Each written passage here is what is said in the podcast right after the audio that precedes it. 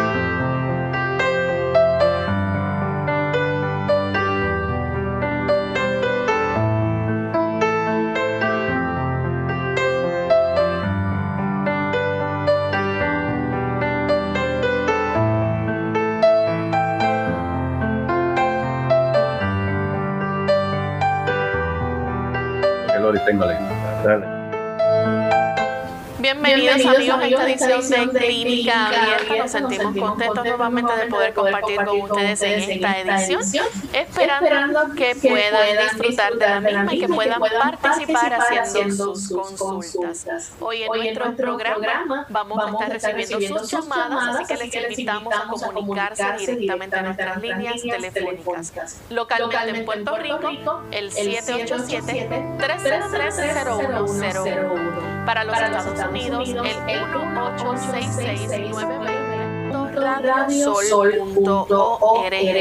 También puede usted participar siguiéndonos en Facebook, en nuestra página. Nos pueden buscar por Radio Sol 98.3 FM. En vivo durante esta hora estaremos contestando sus consultas. Así que comuníquese, escríbanos o llámenos para que pueda hacer su pregunta.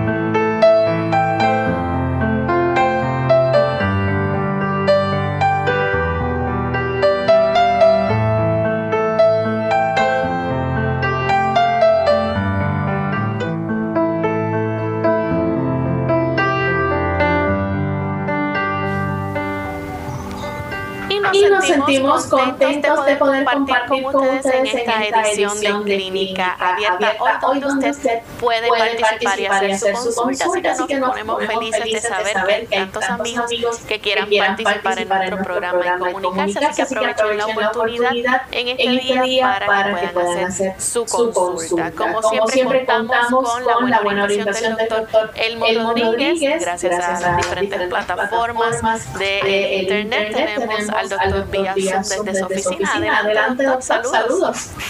Muchos saludos, muy agradecido de estar aquí nuevamente. El Señor nos está permitiendo poder estar en contacto con tan buenos amigos y por supuesto deseamos desde ahora anticiparles que ustedes puedan disfrutar este programa.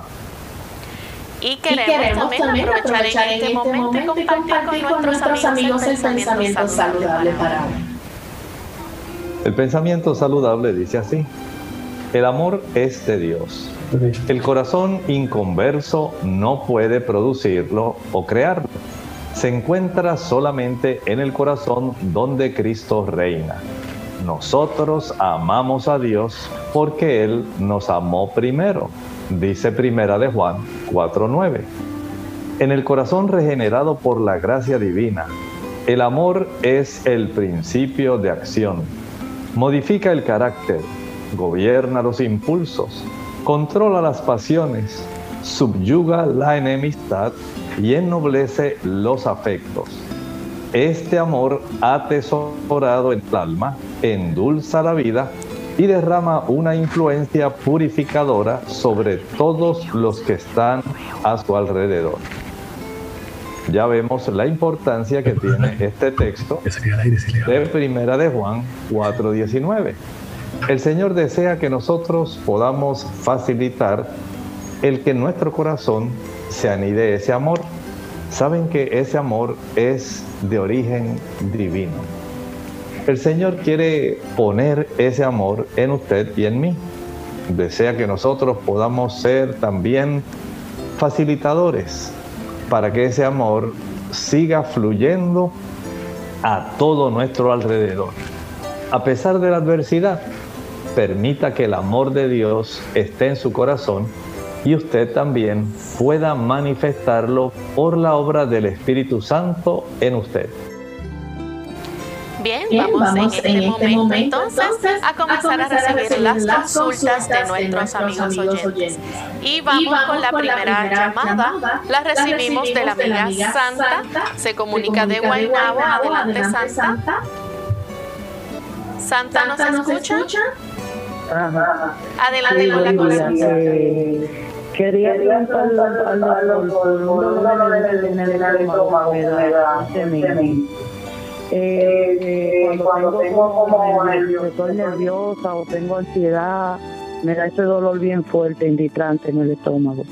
Y ahora estoy notando que se me pone como si fuera una, una alteración como en el lado izquierdo ahí, como si fuera se me altera ahí, en el lado izquierdo del, del vientre.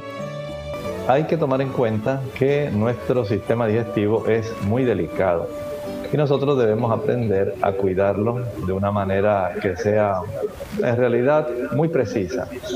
Podemos tener ese beneficio cuando nosotros le damos la oportunidad para hacer algunos cambios que son importantes. Piense, por ejemplo, en el aspecto de la regularidad de las comidas. Mientras usted consume su alimento en horas regulares, le da esa oportunidad para que el sistema digestivo pueda tener el beneficio de tener un descanso. El que usted, por ejemplo, pueda desayunar a las 7 de la mañana, a las 12 pueda almorzar, a las 5 pueda cenar y no ingerir ningún tipo de alimento entre el transcurso de esas cinco horas de una comida a la otra y tampoco, digamos, después de haber cenado.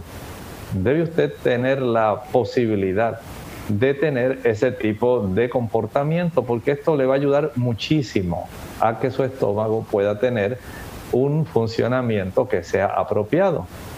Luego añádale a esto la ingesta suficiente de agua.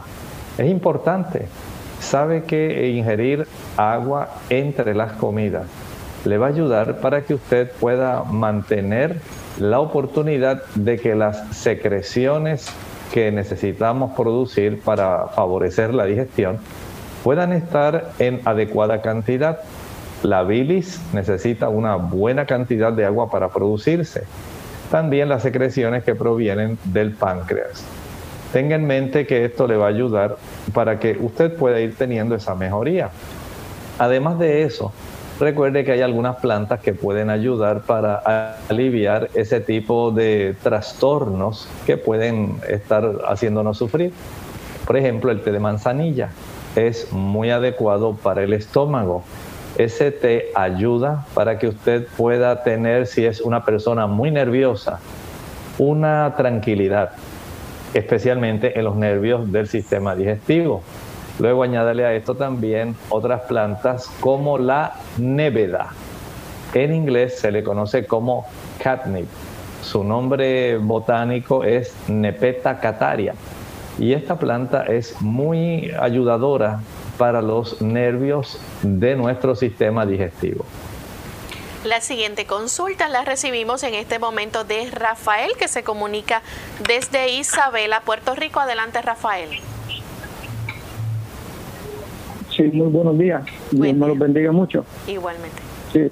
Pues, mi, pregunta es que eh, tengo un familiar que tiene ese, una problemas con respiratorio.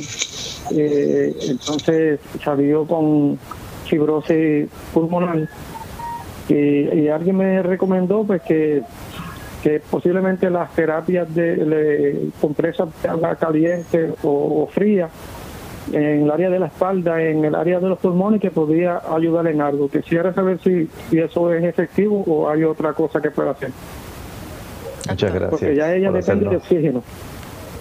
Ok. Mire, en la fibrosis pulmonar hay un daño. La capacidad del tejido pulmonar, especialmente en los alveolos, se ha perdido la capacidad de realizar el intercambio gaseoso. Este paciente a consecuencia de esa fibrosis, que son más bien cicatrices, que evidencian el daño que se ha estado desarrollando en este tejido pulmonar, se le va a resultar bastante difícil ese intercambio gaseoso y su respiración.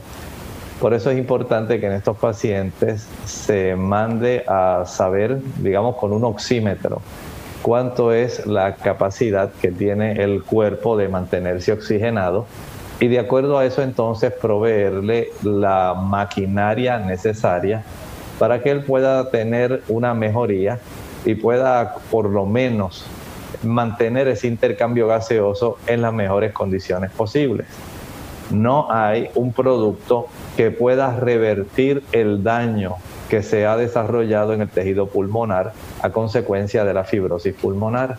Más bien lo que se puede hacer en este caso es tratar de brindarle un suplemento que es un antioxidante muy poderoso. Se llama la N de niño, A de acetil, C de cisteína, NAC. Este producto se ha encontrado que es beneficioso para aquellas personas que están desarrollando fibrosis pulmonar. Tenemos entonces un anónimo que se comunica desde Toa Alta. Adelante, anónimo, con la pregunta. Sí, buenos días. Buen día. Eh, es por una persona que, que se ha dado una terapia intestinal, o sea, una enema, pero cuando lo que elimina tiene mucha espuma, eh, muchas eh, bajos, y quería saber por qué. Gracias. Gracias. Es raro que esto esté ocurriendo. Sabemos que hay algunos tipos de bacterias que pueden facilitar el que esto se desarrolle, pero por supuesto va acompañado de diarreas y disentería. No es normal que el cuerpo al expulsar la cantidad de material fecal, incluso cuando se aplica un enema, tenga que salir este tipo de espuma, a no ser que se le esté aplicando algún tipo de, digamos, mm, lubricante como el jabón de Castilla. El jabón de Castilla sí puede tener ese efecto junto con el agua de facilitarle el desarrollar cierta cantidad de espuma. Pero en términos generales no es común que se desarrolle esa situación. Vamos en este momento a nuestra primera pausa y al regreso continuaremos recibiendo más de sus preguntas. No se retiren. Blueberries. Hola, les habla Gaby Zabalúa Godard con la edición de hoy de Segunda Juventud en la Radio, auspiciada por AARP. En español se llaman arándanos, una palabra que no conocía hasta hace unos pocos días. En inglés se llaman blueberries y en spanglish blueberries. En cualquier idioma son una delicia en este verano. ¡Qué dulzura! Pero el sabor y la textura no son sus únicas cualidades. Algunos de nosotros tememos perder nuestra memoria al envejecer y los científicos sostienen que los arándanos son la mejor comida para disminuir la demencia. Investigadores que estudian las propiedades de los arándanos han descubierto que pueden contrarrestarse en alguna medida la pérdida de memoria y de movimiento que sobrevienen con el envejecimiento. Pero antes de correr a llenar tu boca, recuerda que todos los estudios hasta la fecha se han efectuado exclusivamente con ratas. Las ratas que comen blueberries han desarrollado más inteligencia y tienen más coordinación que las ratas que comen otros alimentos. Los científicos piensan que los pigmentos que le dan color a la fruta aumentan la fusión de las células del cerebro. un científico del Instituto Nacional sobre el Envejecimiento manifiesta que comer muchos arándanos tiene sus beneficios, pero aclara que, por el momento, solo es una conjetura. ¿Y tú? ¿Planeas agregar arándanos a tu cereal, mantecado y hasta tu arroz con habichuelas? El patrocinio de AARP hace posible nuestro programa. Para más información visite aarpsegundajuventud.org. Mucho antes de sentir sed, la deshidratación se manifiesta en forma de cansancio. Tome un vaso de agua en ayunas al no más levantarse de la cama y evite el café y los refrescos de cola que son diuréticos que le pueden dejar deshidratado. Además, evite las bebidas azucaradas. Nada como el agua pura, preferentemente entre comidas, para mantenerse en plena forma.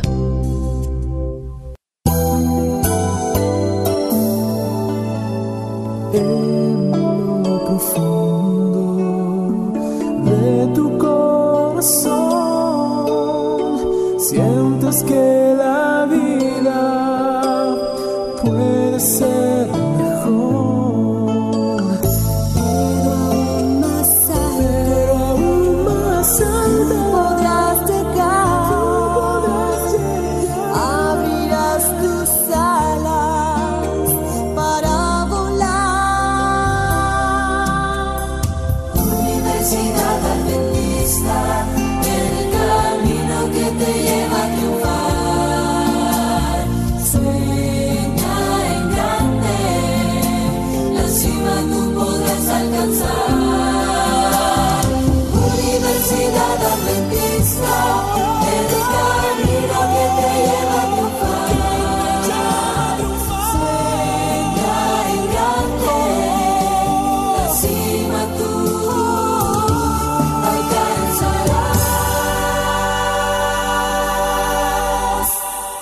el nuevo coronavirus COVID-19, no debe cundir el pánico. Pandemia no es un sinónimo ni de muerte ni de virus mortal.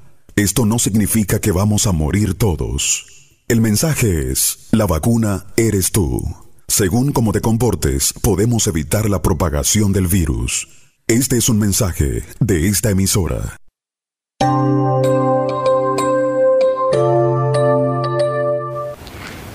De vuelta en Clínica Abierta, amigos, compartiendo con ustedes sus dudas y consultas. Y tenemos en línea telefónica a Carmen, que nos llama de San Juan, Puerto Rico. Adelante, Carmen. Buenos días, Dios le bendiga, doctor Lorén. Este, me habla Carmen, yo estoy pidiéndole una consulta al doctor para mi hermano, que tiene enfisema pulmonar y está bastante malo. A ver qué me, qué me recomienda para, ¿verdad? para ayudarlo un poco. Gracias, Carmen. Muchas gracias. En el enfisema pulmonar, a diferencia de la fibrosis pulmonar, no tenemos necesariamente las cicatrices, pero sí tenemos una ruptura de esas unidades que son las que facilitan el intercambio gaseoso, los alveolos. Estos literalmente se han roto. No tienen ya la capacidad tampoco de poder facilitar el intercambio gaseoso. De ahí entonces que tenemos esta dificultad en el paciente enfisematoso de que él pueda tener una adecuada ventilación. Por eso está catalogado dentro del tipo de enfermedades pulmonares obstructivas crónicas. Además de eso, el paciente que ha desarrollado el enfisema se le dificulta la capacidad de expulsar las flemas que han quedado directamente atrapadas, porque la mayor parte de ellos ya no tienen los cilios en las células que facilitan el que se pueda tener un sistema de barrido en dirección hacia nuestra tráquea. Y al no tener esa capacidad, se torna la tos de este paciente muy penosa porque no resulta suficiente mecanismo para poder expulsar las sustancias que se están coleccionando, sustancias mucosas. Este paciente número uno, si ha sido por causa de algún químico como, digamos, el cigarrillo, el tabaco, o por exposición a sustancias químicas que también pueden producir esto, lo ideal es que este paciente pueda dejar de tanto de fumar como de estar expuesto a esas sustancias. Por otro lado, evitar el consumo de alimentos que le van a facilitar la producción de mucosidad. No le conviene a este paciente ingerir leche, mantequilla, queso, yogur y tampoco le es conveniente el utilizar productos confeccionados con harina blanca. Esto puede facilitar el que se acumulen ciertas cantidades de flemas y le dificulte aún más el proceso de la ventilación. En este paciente lo mejor que podemos hacer por ahora es preparar el jarabe que conlleva el que usted añade en la licuadora, una taza de sábila, una taza de limón, de jugo de limón puro, una cebolla blanca o lila finamente picada, dos dientes de ajo, algunas ramitas de berro, uno o dos rábanos y por lo menos unas cuatro o cinco gotas. Dije gotas, no dije cucharaditas. Gotas de aceite de eucalipto. Una vez licúe y cuele, proceda entonces a administrarle dos cucharadas cada tres horas para facilitar la expulsión de este conjunto de secreciones que se acumulan. Facilítele también el que él pueda practicar inhalaciones de vapores de eucalipto. Esto también ayudará para que pueda él facilitar tener una mejor salud de las vías respiratorias bajas. No estoy diciendo con esto que él va a recuperar nuevamente su función pulmonar, si es necesario, usted contacte, que, contáctese con su médico para que le pueda proveer el equipo necesario si él así lo cree conveniente de acuerdo a la saturación de oxígeno que tenga este paciente, de un oxímetro y algún tipo de maquinaria para que le provea oxígeno a este paciente en el momento en que su función pulmonar se reduzca. Bien, les recordamos a nuestros amigos que tenemos nuestras líneas disponibles para que puedan hacer sus preguntas.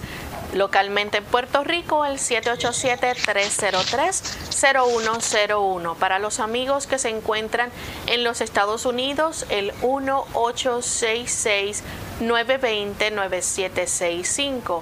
Para llamadas internacionales libre de cargos, el 787 como código de entrada 282-5990 y 763-7100 pueden efectuar su pregunta. En este momento tenemos nuestras líneas disponibles para que se puedan comunicar y hacer sus llamadas. Así que mientras les seguimos recordando a nuestros amigos que es importante mantener el sistema de higiene, aquellos amigos que siguen preocupados por el coronavirus. Doctor, es importante que les recordemos a nuestros amigos, ¿verdad?, las medidas preventivas que debemos llevar a cabo en cuanto a higiene para y buena alimentación para evitar entonces la propagación de este virus. Así es. Mire, hay un dato interesante que ha salido a relucir en el día de hoy y es que si ustedes tienen conocimiento de la cantidad de marinos que fueron infectados en uno de los portaaviones de Estados Unidos, de una manera asombrosa, el 60% de ellos estaba infectado y no tenía síntomas. Mientras que de ese grupo, solamente dos de ellos requirieron hospitalización. Y esto es un dato que hace pensar a cada uno un detalle que resaltaba esta noticia. Aparentemente, si usted está con un buen sistema inmunológico, porque usted se ejercita, porque usted se expone al sol, porque usted tiene una buena alimentación, porque usted duerme lo suficiente, porque usted evita aquellos productos que son malsanos, como el alcohol, el tabaco, el café, el chocolate, el azúcar y las grasas saturadas que están en la leche, la mantequilla, el queso, los huevos y la carne, sea blanca, roja o pescado. Esto le va a capacitar a usted para que usted pueda tener un buen sistema inmunológico. Hay un dato también que ha sido interesante observar el 75% de las personas infectadas son hombres. Y si hay un antecedente en que usted tenga algún problema cardiovascular, si usted es diabético, si usted tiene el hábito de fumar, si usted también es una persona que está recibiendo tratamientos inmunosupresores, la oportunidad de usted adquirir este virus es muy alta. Por lo tanto, resguárdese, quédese en su hogar, no se confíe. Recuerde que hay una gran cantidad, por lo menos ocho personas de cada diez pueden convertirse en facilitadores de transporte de este virus sin que ellos, al igual que como ocurrió con estos, eh, estos marinos, puedan sufrirlo, pero sí lo pueden transmitir. Sea cauto. Si usted es una persona que piensa en cómo protegerse, fortalezca su sistema inmunológico con lo que dijimos. Si todavía quiere más información, Lorraine les puede decir ahora cómo lo podemos acceder esta información que está precisamente en la página de Facebook de Radio Sol para que usted tenga toda la información y potencie su sistema inmunológico. Sí, les recordamos que lo pueden buscar en nuestra página de Facebook, Radio Sol 98.3 FM. Vamos a recibir la siguiente llamada que la hace Rafael de Juncos, Puerto Rico. Adelante, Rafael. Sí, buenos días. Es para que el doctor lo oriente sobre eh, la circulación de las piernas que le duelen mucho. Recuerde que tenemos dos tipos de circulación, la circulación arterial y la circulación venosa.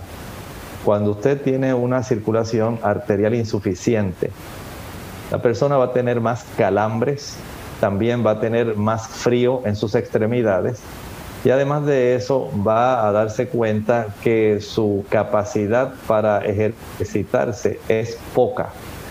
Cuando la persona tiene insuficiencia venosa, las piernas tienden a hincharse, se tornan de una coloración un poco más oscuras, pueden resaltarse las venas, el trayecto venoso, y la persona siente más cansancio y dolor en sus piernas, junto con la hinchazón.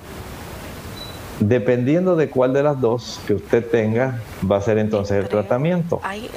Si lo que tiene es algún problema directamente de insuficiencia vascular arterial, el tratamiento básicamente en forma inicial es la fricción de estas extremidades para facilitar la circulación.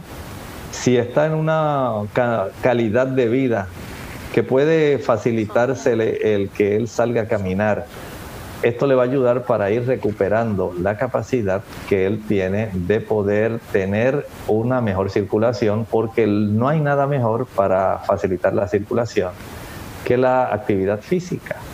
Si el problema es circulación venosa, entonces directamente la capacidad para usted ejercitarse va a ser lo más esencial.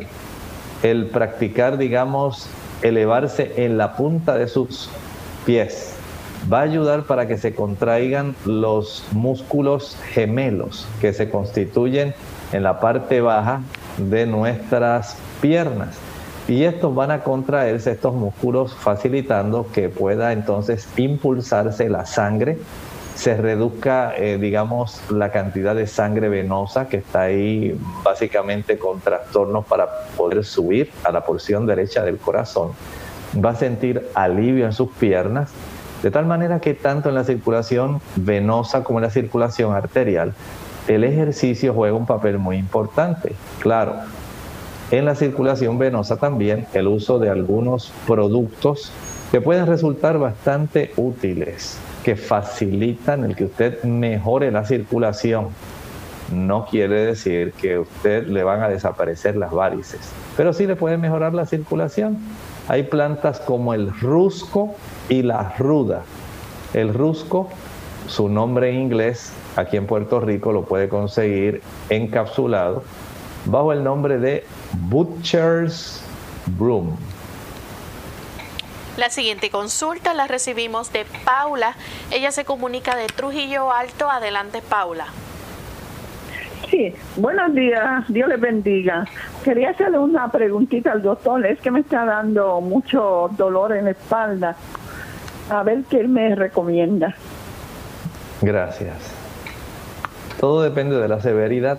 Si este dolor lleva bastante tiempo, si se ha tornado más crónico, entonces pudiera ser útil el que usted pudiera tomarse unas radiografías anteroposteriores y laterales. Puede ser de la región cervical, torácica o lumbar. Cualquiera de ellas puede dar, dar dolor.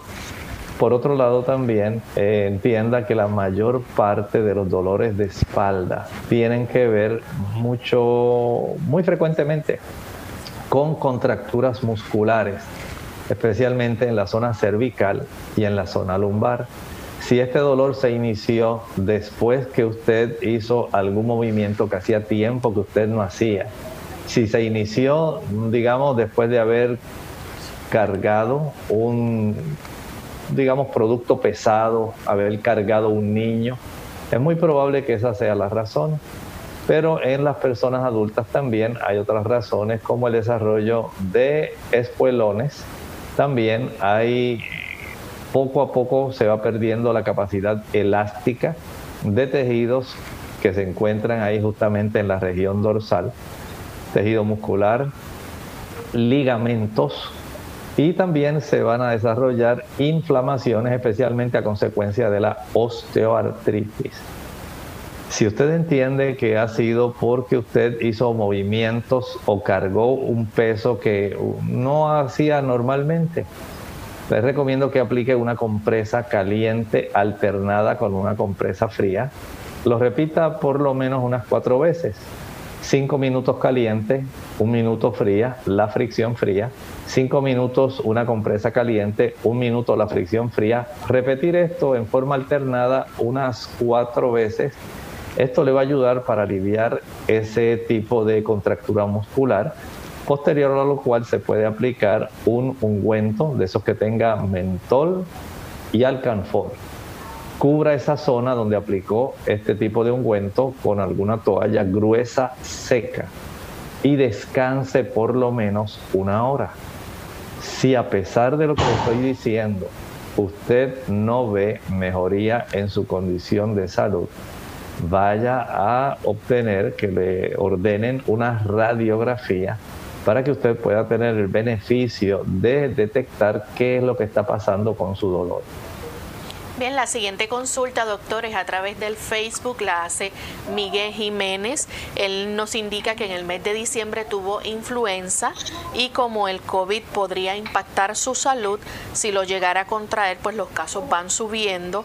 Dice que su esposa está embarazada, está preocupado. ¿Qué puede hacer entonces él para ayudarse? Bueno, lo más sencillo que puede hacer es guardar las medidas sanitarias que se están recomendando. No salga, quédese en su hogar, no necesariamente porque usted padeció de influenza, que de hecho es un coronavirus, pero no es el COVID-19. Usted sencillamente resguárdese y trate de fortalecer su sistema inmunológico. En este momento entiendo que eso es lo mejor que usted puede hacer, dado que usted tiene esta preocupación por su esposa. Acuéstese a dormir temprano, salga al patio y haga algún tipo de ejercicio mientras recibe el beneficio del sol. Practique inhalaciones profundas frecuentemente. Esto va a fortalecer mucho su sistema respiratorio. Evite el consumo de productos que contienen ácidos grasos saturados, leche, mantequilla, quesos, huevos, carne, sea blanca o sea roja. Evite también el azúcar. El azúcar debilita muchísimo la capacidad del cuerpo para enfrentar a los diferentes tipos de microorganismos que quieren invadirnos y hacernos daño. Desde ese punto de vista, usted tiene esta oportunidad de ayudarse para fortalecerse y al quedarse en su hogar, si es posible, use también su cubreboca o mascarilla. Esto en cierta forma le puede ayudar a usted para que tenga esa tranquilidad de saber que no haya la posibilidad de que usted, por ejemplo, sea un portador asintomático y que le pueda transmitir a su esposa este virus. Bien, vamos a hacer nuestra segunda pausa y cuando regresemos continuaremos contestando más llamadas.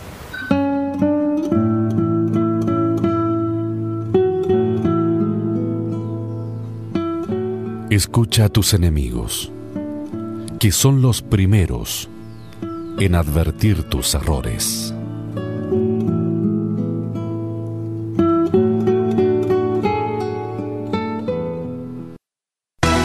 El dolor de colon surge en el vientre bajo izquierdo como consecuencia de nerviosismo o consumo de lácteos e irritantes. Redúcelo y aprende a manejar mejor el estrés.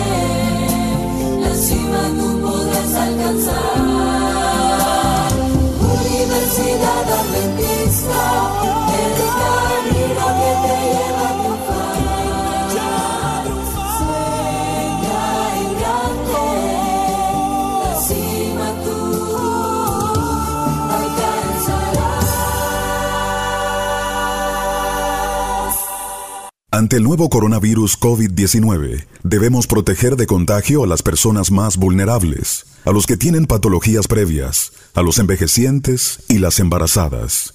El mensaje es, la vacuna eres tú.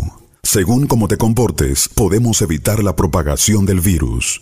Este es un mensaje de esta emisora. Clínica Abierta. Estamos de vuelta en Clínica Abierta, amigos. Continuamos contestando sus consultas. En esta ocasión tenemos a Blanca. Ella se comunica de San Sebastián, así que atendemos la llamada de Blanca. Buen día. Buenos días. Eh, quisiera nos brindar información sobre el micoplasma, sus síntomas, tratamiento y cómo se adquiere. Gracias.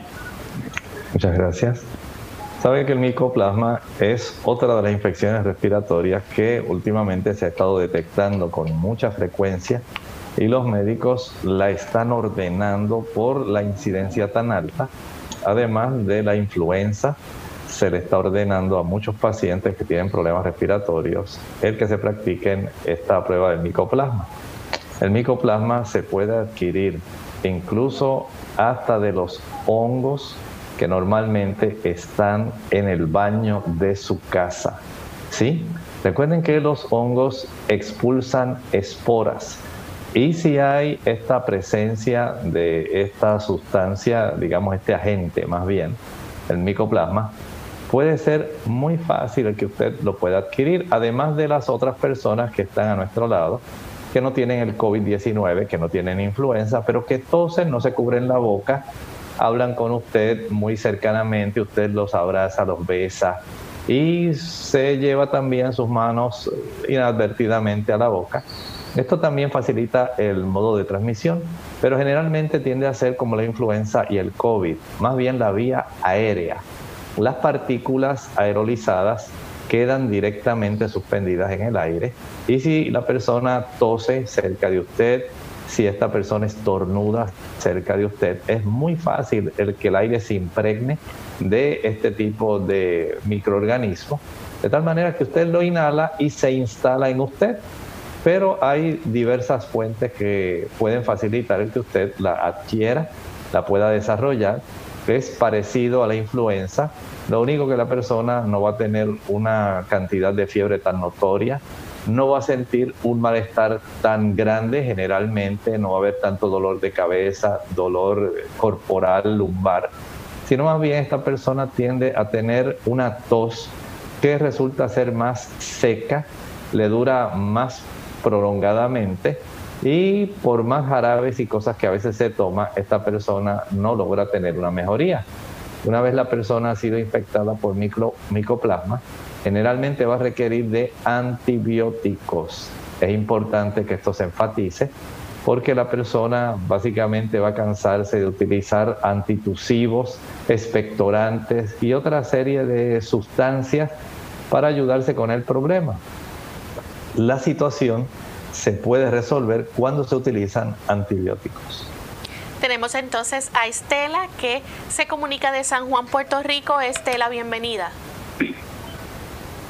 Eh, buenos días, doctor. Eh, mi consulta es para informarle de que yo tengo 65 años y he estado con un, hace dos días con una piquiña en, en las piernas hacia arriba de la pierna y se me ponen coloradas.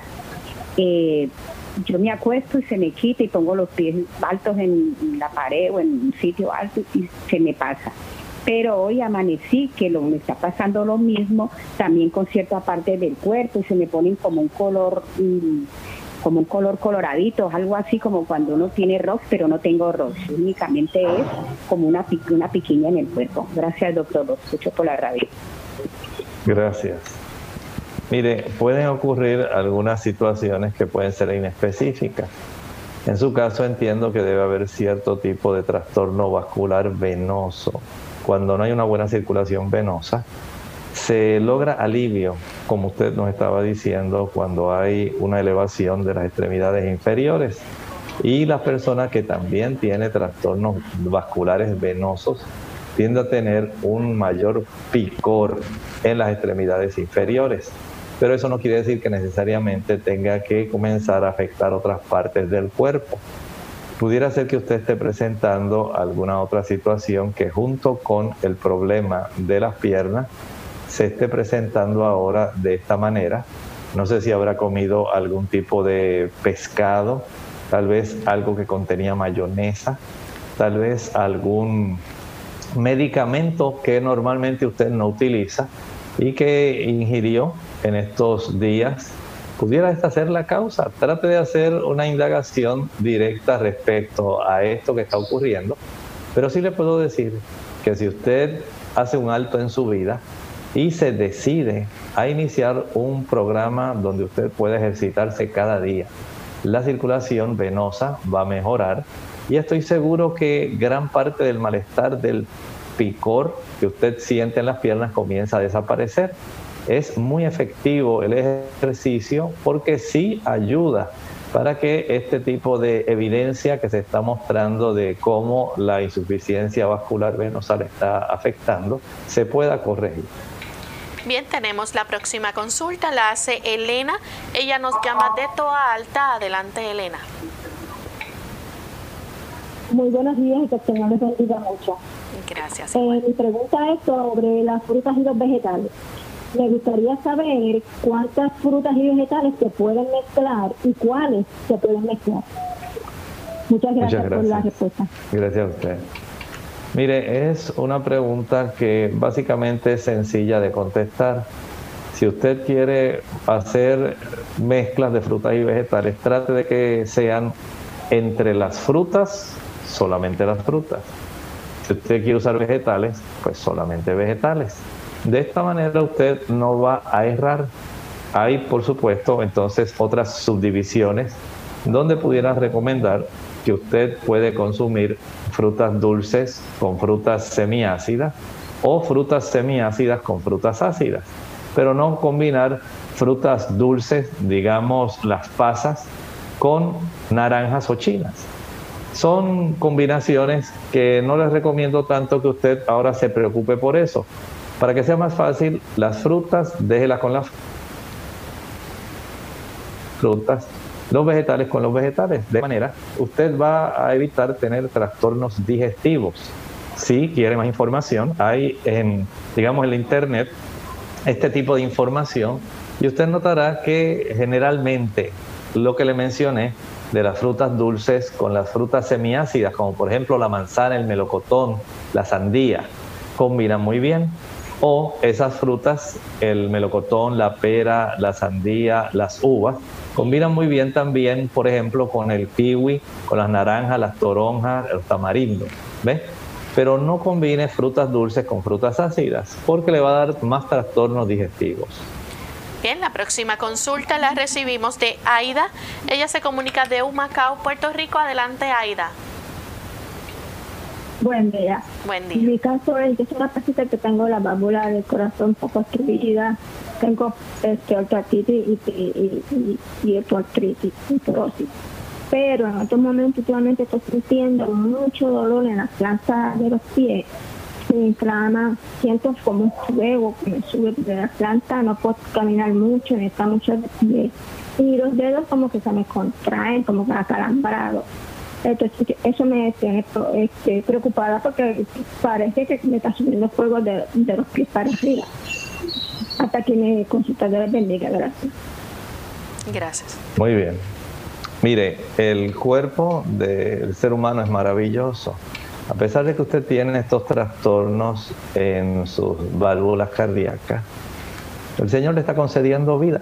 Sin embargo, tenemos que entender que si el corazón no está funcionando apropiadamente, no puede facilitar el que llegue una buena cantidad de sangre arterial a las partes más lejanas del cuerpo, en este caso nuestros pies. Y esto puede llevar a que haya también afecciones que van juntamente con este problema. Por ejemplo, recuerden que los nervios se encargan de estimular las arterias para que éstas se puedan dilatar, pero las arterias tienen que nutrir a los nervios para que estos puedan tener una buena función conductora de mensajes eléctricos. Cuando no hay una buena conducción eléctrica o hay inflamación de los nervios de nuestras extremidades, es muy fácil desarrollar algún tipo de neuropatía. Y mucho más si usted tiene, digamos, ese antecedente de tener, digamos, diabetes o algún trastorno con el azúcar. Por lo tanto, explore esto que le estoy diciendo y trate de hacer lo mejor que pueda. Bien, tenemos entonces a Mercedes, ella nos llama de los Estados Unidos. Adelante Mercedes con la pregunta. Sí, buenos días doctor. Mi pregunta es la siguiente. Yo sufro de asma. He estado haciendo los vapores del eucalipto y le he estado también echando mentol, eh, alcanzol. Y me he estado tomando varios medicamentos naturales pero siento que a pesar de eso estoy muy mejor del asma. En realidad, sí no he tenido que estar tomando medicamentos, pero me duele atrás, me duele, siento como que me duele la falta de atrás en los pulmones. Siento como que me, que me duele, no sé si es por, por la fuerza que estoy haciendo, porque ya hace tiempo que no hacía nada para nada, nada ningún remedio natural hacía, solo era tomando medicamentos, y, pero esto me preocupa. Y también, ¿qué es lo mejor que yo debo tomar para mi pulmón? ¿Qué es lo que más me conviene? Muchas gracias por su consulta. Mire, en las personas adultas hay que ser muy cuidadoso. A veces usted puede estar llevando una vida que por lo demás pudiera parecer muy normal y tener tan solo alguna sintomatología leve pero hay personas que desarrollan infecciones serias, a veces pueden estar desarrollando pulmonía, pero ellos básicamente no se dan cuenta. Usted puede ir a su médico a, hablarle lo mismo que usted me está explicando y él le puede ordenar una radiografía de sus campos pulmonares para detectar cómo están los lóbulos inferiores de sus campos pulmonares ver si hay algún tipo de obstrucción en esa área, ver si se está desarrollando algún tipo de infección. Y esto entonces pudiera darle el beneficio de que tuviera entonces ya un conocimiento de lo que en realidad está sucediendo para que a usted le puedan ayudar. Entiendo que porque usted ha hecho estos vapores, eso ayuda probablemente si ha hecho el jarabe que hemos recomendado, que tiene una taza de sábila, una taza de jugo de limón puro, una cebolla, uno o dos dientes de ajo, algunas ramas de berro, uno o dos rábanos y algunas gotitas, cuatro o cinco de aceite de eucalipto. Esto le puede ayudar, pero no quiere decir que usted no vaya a su médico para que le haga esa radiografía para saber si está desarrollándose un proceso que por su edad pudiera ser perjudicial. Bien, vamos en esta hora a contestar a los amigos del chat. Tenemos un anónimo de Puerto Rico que dice que es una persona mayor de edad, tiene osteoporosis y artritis y necesita saber ella qué alimentos no debe consumir por sus condiciones. Bueno, principalmente para la osteoporosis, puedo decir que debe cerciorarse primero en saber cómo está la cifra de su vitamina D.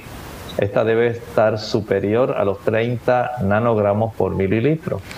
También la ingesta de alimentos ricos en calcio, magnesio, como por ejemplo, digamos, el coco, las almendras, las nueces, también le puede beneficiar el consumo de los productos de soya, como el tofu y el ajonjolí, que básicamente supera a todos los demás. Esto le va a ayudar mucho. También la ingesta de alimentos ricos en vitamina K. La vitamina K tiene que ver también con la capacidad de que podamos tener una buena calidad de la densidad ósea en nuestros huesos productos, digamos, como las hojas verdes, que son muy ricos en vitamina K. Piense principalmente en las espinacas, pero hay otra serie de hojas, incluyendo las de dientes de león, las, eh, la verdolaga, la lechuga romana, y así hay una diversidad de estas hojas que actualmente se pueden conseguir en diversos supermercados. Le puede resultar a usted muy práctico. Hay lugares donde le es muy fácil conseguir las hojas de la remolacha y otras más que sabemos que son intensamente verdes y son muy ricas en vitamina K. Así que ahí tenemos vitamina D, tenemos el calcio, el magnesio, la vitamina K. El que usted esté padeciendo de artritis, recuerde, elimine el azúcar y elimine aquellos productos que son ricos en grasas saturadas las grasas saturadas, que son principalmente elevadas, aquellos alimentos ricos en grasas saturadas que contienen mucho ácido araquidónico, que se encuentra en los productos de origen animal, leche, queso, huevos y carne. Van a brindarle la oportunidad de que usted siga sufriendo inflamaciones de una forma constante que a pesar del uso de algún tipo de analgésico antiinflamatorio no esteroideo, usted siga padeciendo. Así que deje ese tipo de productos, consuma el jugo que se prepara utilizando el celery con limón, una taza de agua, cuatro o cinco tallos de celery y el jugo de un limón. Tómelo en ayuno y también una hora después de la cena. Esto le va a ayudar bastante. La siguiente consulta la hace Eduardo desde Nicaragua, nos escribe y dice, mi consulta es sobre los beneficios de los vapores de eucalipto. ¿Cuáles son sus beneficios y si es eficiente contra el COVID-19? Bueno, los vapores de eucalipto lo que van a hacer es fortalecer el epitelio respiratorio. Recuerden que en el epitelio respiratorio tenemos diversos tipos de células, desde células ciliadas hasta las células que están justamente dentro de los alveolos. Ahí tenemos los neumocitos tipo 1 y tipo 2. Estos vapores fortalecen esas células, pero, escuche bien, no atacan directamente el coronavirus, el COVID-19. Más bien al fortalecer las células del epitelio pulmonar, las pone en una situación donde les facilita a ellas poder en cierta forma impedir que el COVID pueda anclarse. Pero no es que mata al COVID-19. Esto hay mucha confusión en las personas que piensan que porque inhalan eucalipto ya se van a librar del COVID-19. Desde el punto de vista en que usted fortalece su epitelio respiratorio superior e inferior, el de los tráqueas, bronquios y pulmones, entonces usted sí se beneficia. Recuerde que el COVID tiene que llegar y atacar principalmente a los neumocitos tipo 2 para allí anclarse en este tipo de receptores de donde está la enzima convertidora de angiotensina. Esa área al interactuar es lo que va a facilitar el desarrollo de la cascada de citoquinas y de factores que atraen leucocitos provocando problemas tanto de perfusión, digamos, desde el punto de vista circulatorio, como también de una gran inflamación que se va a desarrollar en el área justamente del alveolo. Y de ahí entonces se desarrolla la dificultad respiratoria y la tos constante. Pero sí usted puede practicarla para fortalecer su epitelio respiratorio y en cierta forma evitar la oportunidad de que el COVID pueda instalarse en sus neumocitos tipo 2. Bien, y tenemos nuestra última consulta a través del chat. Morales de Chiapas, México, dice que siempre ha hablado que el aceite virgen de oliva es el mejor para consumir. Su pregunta es si el aceite de coco no es tan bueno como el de oliva. Bueno, son diferentes. El aceite de coco está constituido más bien por ácidos grasos de cadena mediana. El aceite de oliva tiene ácidos grasos de cadena mucho más larga y más abundancia del ácido graso tipo oleico y linoleico, que nos van a suplir básicamente dos de los ácidos grasos que son esenciales para nuestro sistema, para nuestra nutrición. El de coco pues tiene los beneficios que se han estado ventilando, pero en realidad tiene este tipo de ácidos grasos saturados diferentes a los que provee el aceite de oliva, que son básicamente insaturados, especialmente, digamos, poliinsaturados en el área del enlace 3 y 6 generalmente. Y esto pues ya le brinda un beneficio adicional para facilitar, por ejemplo, que nuestro cuerpo produzca sustancias antiinflamatorias y nos dé el beneficio de reducir el colesterol y ayudar a reducir la placa de ateroma. Bien, ya se nos ha acabado el tiempo. Agradecemos a los amigos que estuvieron en sintonía y que compartieron sus preguntas con nosotros. Le esperamos la próxima semana. Estaremos compartiendo con ustedes un tema interesante el lunes, así que contamos con su fina sintonía como de costumbre. Pero antes de finalizar, queremos entonces dejar con ustedes esta reflexión final. La reflexión final la encontramos justamente en la primera epístola del apóstol Pedro en el capítulo 4 y el versículo 7. Escuche con mucha atención lo interesante de este versículo. Mas el fin de todas las cosas se acerca.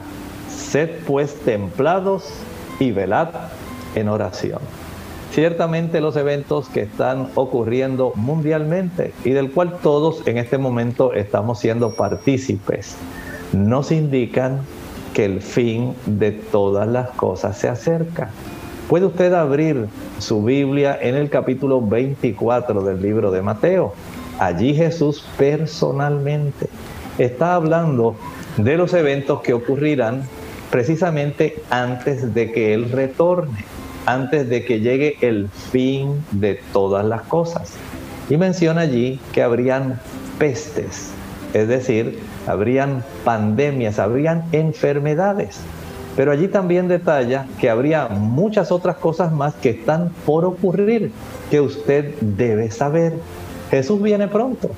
Quiere que usted vaya con Él, que yo también vaya con Él, que seamos felices en un lugar dichoso donde no habrá más muerte, ni llanto, ni dolor, ni clamor, porque las primeras cosas pasaron. Prepárese. Jesús viene pronto y quiere que usted y yo podamos estar compartiendo con Él la eternidad. Bien amigos, nosotros entonces nos despedimos y será hasta el siguiente programa de Clínica Abierta. El lunes estaremos compartiendo con ustedes el tema de la vitamina K. Así que se despiden con mucho cariño. El doctor Elmo Rodríguez Sosa. Y Lorraine Vázquez. Hasta la próxima.